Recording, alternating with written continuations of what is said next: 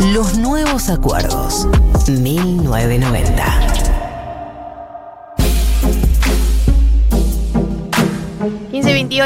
eh, entramos en la última media hora de 1990 y el pueblo que me apuró por la aplicación, me apuraron, Hubo amenazas. hubo amenazas, pide que haya dilemas incómodos el día de la fecha y lo que el pueblo quiere, el pueblo tiene. Por, Por lo menos en este programa. Hoy estás, hoy estás en una, en una generosidad. Claro, ¿no? Una generosidad con la opinión popular maravillosa. Hoy, hoy, me, hoy me entrego a la opinión popular, voy a intentar adaptarme y dejarme ser. Así que adelante, María. Entregaste. Muy bien. Eh, bueno, eh, en, este, en este Dilemas Incómodos sobre los entornos y los efectos pandémicos. A ver, venimos de. Voy a poner en contexto. Por favor. Voy a, poner, voy a ponernos en contexto. Venimos de un año de encierro. eh, un año y medio ya de Oh, encierro, un, sí, año, un, año, un año larguito. Y lamento mucho desilusionar a muchas personas. La gente siguió cogiendo eh, y la gente siguió relacionándose, efectivamente, la mayoría de la gente. Pero esto sí presentó para mí un montón de, de desafíos y de, de cambios en los vínculos sexoafectivos como los teníamos o como nos veníamos vinculando.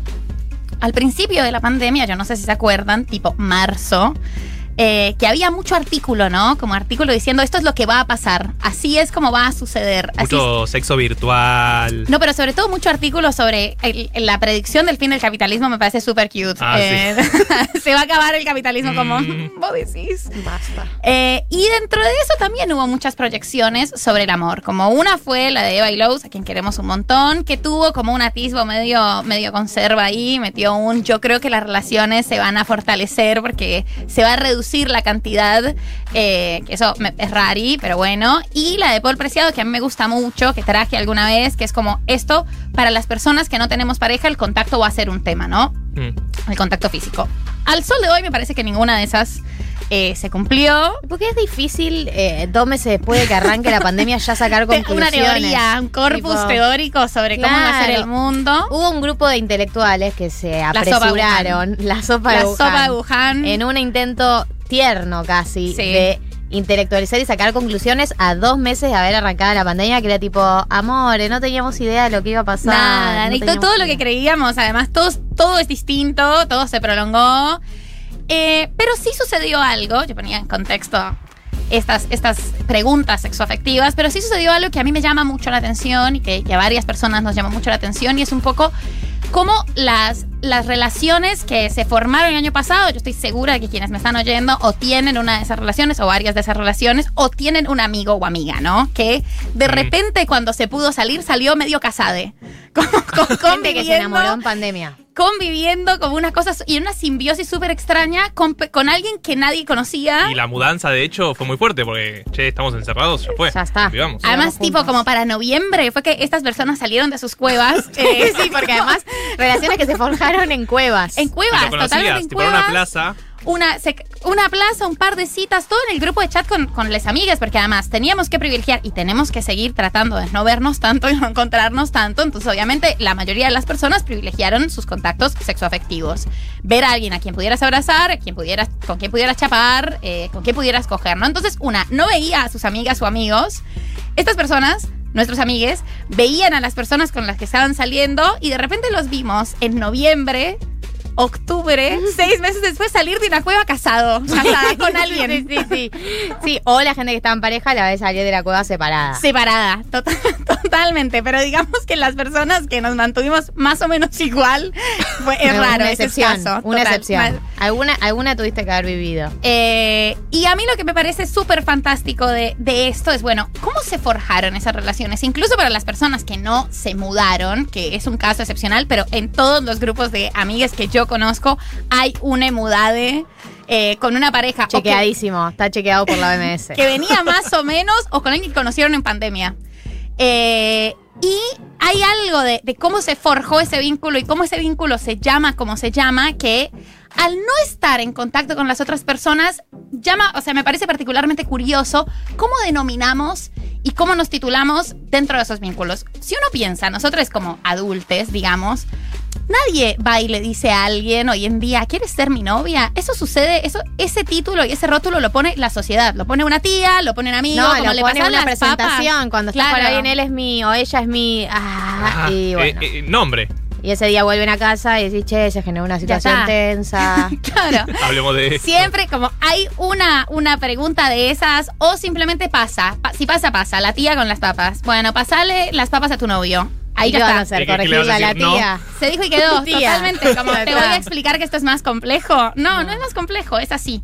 Entonces, cómo esos vínculos y cómo muchos de nuestros vínculos estaban totalmente marcados y supeditados a la sociedad, ¿no? Y cómo yo creo que esto, eh, lamento desilusionarlos, no tengo una respuesta, pero sí creo que, que la observación de cómo estamos formando los acuerdos en los vínculos cuando no hay nadie metiendo la nariz o cuando la influencia de las otras personas se redujo tanto para cómo tejimos esa relación es súper interesante para ver. Y la segunda cosa que me parece muy llamativa de estas relaciones es cómo se formaron con personas que no hacían parte de nuestro entorno o que tienen un entorno distinto. Yo tengo una amiga que se puso de novia y ella me decía como, es otra relación hiper intensa, y me decía, si no hubiera sido por la pandemia, yo nunca me habría puesto de novia con esta piba Claro. porque todas sus amigas y sus amigos me caen pésimo. Y su entorno me cae pésimo y ella me caía mal. Y estoy segura de que no nos habríamos cruzado porque nos caemos o nos caíamos son entornos acá con el... Con, además eso, pensás entorno y te imaginas a Matías Morla inmediatamente como entorno es sinónimo de Matías Es Morla. sinónimo de Matías Morla que es malo. Inevitable. Eh, Asociación libre. Claro. Pero bueno, como con todos los amigos y, y que les, les amigues de, de las personas y con todo lo que las rodea. Y sin esto, no solo eh, no existió como la influencia de, ay no, me cae mal esa chica, no salgas con ella, que sucede mucho que te la baja un amigo tuyo Sí. cuando te dice, Ay. como te da una referencia y lo arruinó. Eh, o salió con no sé quién. Ah, Y ya, para mí Toda ya la está la. Toda la información, guárdatela, no me interesa. Pero eso permitió este, este vínculo, como no se sabía, no se supo mucho, como era, no estaba bien visto que salieras con gente, entonces no estaba bien visto contarlo, entonces como surgió un vínculo donde dos personas se pudieron conocer sin la influencia de otras y además eso permitió a mucha gente conocer a personas que no habría conocido de otra manera. Y eso me parece súper interesante, porque nosotros tenemos un montón de prejuicios que por lo general son clasistas, que por lo general tienen que ver con consumos culturales que son muy chotos, que están basados obviamente en la gente que conocemos, en los barrios por los que caminamos, en las cosas que nos gustan, y que sin esa influencia de los demás, esto no es ni bueno ni malo, pero sí es distinto, y fue distinto, y se sostiene de una manera distinta. eh, y se construyó algo de- en una intimidad diferente, como que no está supeditada a las otras personas. Yo, de hecho, recordaba, como venía con este punto, a una escena de La vida de Adele, que es una película muy polémica, eh, por su gustó. filmación. Ahí tiene detractores y, y personas que a las tiene que les gustó. detractores, pero a mí me gustó. Bueno, está, Está bien. bien. ¿Querés dar tu explicación? Así sumamos explicaciones. Explicación que nadie pidió. Pero Pero- a la gente tampoco le gustó la, la de Timothée Chamalet, tampoco. Ay, la, del Timote. Eh, Chalamet. pero bueno, Call Me By Your Name. Y a mí también me gustó. Vos viste que en la vida de Adele, como la relación de ellas se quiebra definitivamente cuando empiezan, cuando empiezan a vivir juntas y empiezan como a tener mucho contacto sus amigas y sus amigos. Y hay una escena en la que Adele hace una pasta boloñesa Sí, me acuerdo. con las amigas snobs de la chica de pelo azul Sí. y, y Emma. es tan insoportable, tan incómoda como ella se siente con las conversaciones, se siente como un toque humillada, se siente Mm. un toque fuera de lugar. Y eso también hace que la otra la mire como menos, Obvio. ¿no? Como esta piba no tiene nada que hacer acá. Y yo creo que eso no es que esté bien o esté mal, pero el momento pandémico nos dio la oportunidad de al menos conocer a alguien sin todas esas arandelas. Y yo no creo que eso haya que dejarlo así. Yo creo que uno no es la misma persona con sus amigos, uno no es la misma persona con su familia, uno no es la misma persona con sus vínculos. Y hay como una idea de que uno siempre tiene que ser la misma persona y se tiene que comportar exactamente igual para que alguien lo conozca realmente a uno. Y yo creo que todas esas versiones son parte de quien una es, ¿no? No, Obvio. no creo que haya que unificarlas, pero sí creo que, que la pandemia nos puso de manifiesto eh, que hay una gran influencia de, de los demás, de la opinión de los demás, de los lugares por donde nos movemos, en cómo queremos y en cómo nos relacionamos y que le pudimos poner un poco una pausa a eso. Ahora el desafío es, ahora que nos volvieron a encerrar, no, ahora volvemos a conocer gente así, como gente en, esa, en, esa, en ese formato, pero creo que ahora es bueno cómo acomodamos esos vínculos a mayores libertades y a, y a espacios de mayor socialización. Hay un artículo que escribió nuestra amiga Tamara Tenenbaum, a la que citamos mucho porque queremos mucho, Así es. eh, que decía, una relación es una historia que buscamos contarnos y también se la queremos contar a los demás. Yo diálogo con ese artículo y digo, bueno, la pregunta ahora es quiénes son los demás. Y creo que no van a ser durante mucho tiempo lo que eran eh, pre-pandemia y creo que está bien como tener esta experiencia para acomodar un poco cómo creamos distintos espacios y, quizás si nos hizo bien compartimentar nuestros vínculos eh, y no, no mezclarlos y no pensar que si el vínculo no se mezcla entonces no existe, como si no me presenta a los amigos entonces no es que soy su pareja, porque re puede ser una, una pareja que comparte otros espacios, ¿no? Como esa, esa privatización voy a leer un par de mensajes eh, de dos, dos polos. Acá un oyente dice: Soy una de las personas que está describiendo María. Salí en noviembre de la cueva recasado y no entendía por qué. Permiso, me voy a sentar un rato. Esa es una versión. Y por otro lado, un oyente que dice: Me da una mezcla de envidia, bronca y sobre todo mucha tristeza por mí. La gente que formó relaciones en este tiempo, me cuesta conocer gente y en este contexto simplemente no le encuentro la vuelta. Yo voy a adherir a este segundo comentario, porque vos decís, la gente, nosotros seguimos cogiendo. Bueno, algunos siguieron cogiendo en la pandemia. Yo después dije algunos, ¿sabes? Algunos siguieron cogiendo, algunos y algunas, algunos y algunas conocieron gente y se enamoraron, y algunos y algunas nos mantuvimos en el, en el estado que estábamos previo a la pandemia, e incluso se nos complicó más para conocer gente. No hablo de mí, hablo de una amiga. Sí. Eh, entonces, eh, yo entiendo el sentimiento de este oyente porque es muy fuerte. Una en la pandemia no armó pareja, no se enamoró y vivió en una cueva enamorada, ver o no tu mantuvo, creó, inventó una, una nueva pareja, un compañero, compañera, compañero sexo afectivo, ver a tu círculo enamorándose en un contexto tan hostil como este, es lógico que genere estas sensaciones de envidia, de bronca, de tristeza. Entonces yo creo que pasaron las dos cosas, como que el que pudo hacerlo y sostenerlo, se generó esto de la cueva, y el que no, profundizó la sensación de no voy a conocer a nadie. No. Es que creo que se profundizó el hecho de si estabas en algo como muy amplio y medio espectral con alguien el 20 de marzo de 2020, era o profundizamos acá o no nos vemos nunca más. Entonces esa profundización creo que llevó a muchas parejas como Pero yo creo, independientemente de. Por supuesto que hay gente que. ha- habrá una columna para la gente, para las personas que no se vincularon con otras personas. Yo creo justamente que dentro de esa profundización.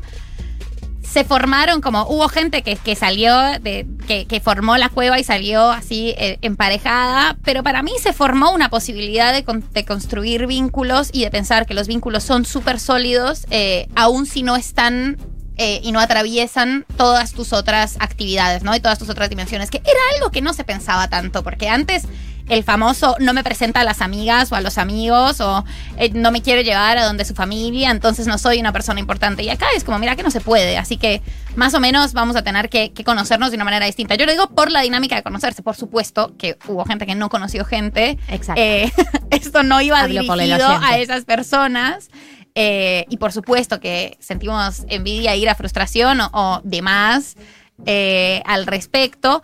Pero creo que esto sí abre un poco como un- una forma vincular distinta que, que da y que forma relaciones que duran en el tiempo y que no conocen a, a tus papás y a, tus a tus amigues y no Sí. por eso son más livianas. No, que para mí eso no es ni bueno ni malo. No es ni bueno ni malo. Es, es lo que es y, y que tarde o temprano esa relación va a tener que exponerse a amigos y familia. Por ahí está cubierta durante un- este tiempo y este contexto, pero a mí, por ejemplo, eh, el presentarle una, una pareja a amigues no lo, consi- lo considero como un buen plan y me llamaría la atención Bueno, que no sea un buen plan. Pero aquí es donde yo difiero con vos, mío. donde mi columna difiere con vos. Sí, por, eso, di- por eso estoy acá yo, porque si no sería Mi pregunta final es, con la resocialización, yo no creo que eso vaya a tener que pasar. Eh, y creo que el desafío será, si esto no pasa, digamos, en un universo post-COVID, eh, ¿esta relación se cae? No lo sé, pero no diría eso. Diría que hemos aprendido a... a- a que esas relaciones no son ni superficiales eh, ni, ni menos relevantes porque no están atravesadas con eso y a que quizás no te parece un buen plan ir con tu, ir, con tu pareja eh, a donde tus amigues. Pero yo Ah. creo que eso no es obligatorio de una relación. No, obligatorio no es. Eh, yo lo considero como un buen plan y, y- y me parecería raro que si yo se lo propongo a una persona con la que estoy saliendo que, que se niegue o le parezca un mal plan o, no quiera. Como que a mí me parece un buen plan que mis amigas conozcan a una persona con la que estoy saliendo. No si estoy empezando a salir, pero si ya tengo un vínculo me parece un buen plan porque pienso que mis amigas son geniales y pienso que la persona con la que estoy saliendo son geniales y no entiendo por qué no podrían congeniar. Esa es mi postura. A mí me parece, o sea, está bien, me parece que por supuesto es, es una postura, digamos, convencional. eh, no, y yo creo que es totalmente legítima, pero a lo que voy es justamente, quizás esto demuestra para muchas personas eh, que hay formas de, de intimidad y de, y de solidez que no están tan mediadas por los demás. Eso no es ni bueno ni malo. eh, sino que, que esta, esto prestó esa oportunidad para que no hubiera alguien que dijera, si no viene a comer con nosotras es que no te quiere tanto. Y bueno, en este caso no, el- la, Ah, la bueno, prohibición de eso. No, yo no las tengo, pero las hay. Eh, Eh, hay muchos mensajes, todo, pero tenemos el curso de cine, así que no puedo seguir, no podemos seguir discutiendo, María, no podemos.